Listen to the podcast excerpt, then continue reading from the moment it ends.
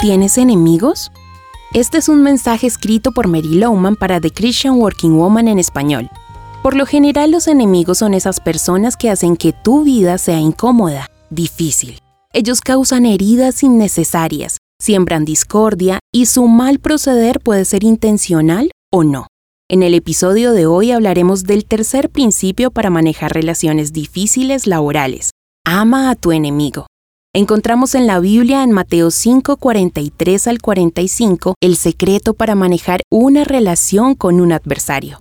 Ustedes han oído que fue dicho, amarás a tu prójimo y odiarás a tu enemigo, pero yo les digo, amen a sus enemigos, bendigan a los que los maldicen, hagan bien a los que los odian y oren por quienes los persiguen, para que sean ustedes hijos de su Padre que está en los cielos, que hace salir su sol sobre los malos y los buenos, y que hace llover sobre justos e injustos.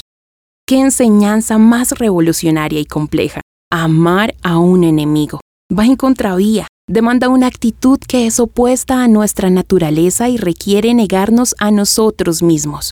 Así son los principios bíblicos, muchas veces contrarios a nuestros deseos. Si tienes enemigos, pídele a Dios que te dé el poder para amarlos.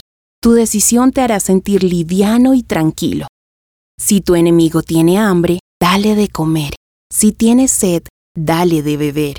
Actuando así, harás que se avergüence de su conducta y el Señor te recompensará. Esto lo encontramos en la Biblia en Proverbios 25, 21 al 22.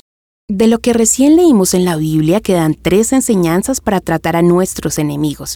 Primero, debemos amar a nuestros rivales. Segundo, oremos por ellos.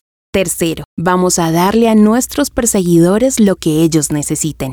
Tu actitud correcta no hará que estas personas difíciles cambien. Sin embargo, cuando respondemos sin airarnos, no pecamos. Y lo más importante será la oportunidad de mostrar el amor de Jesús.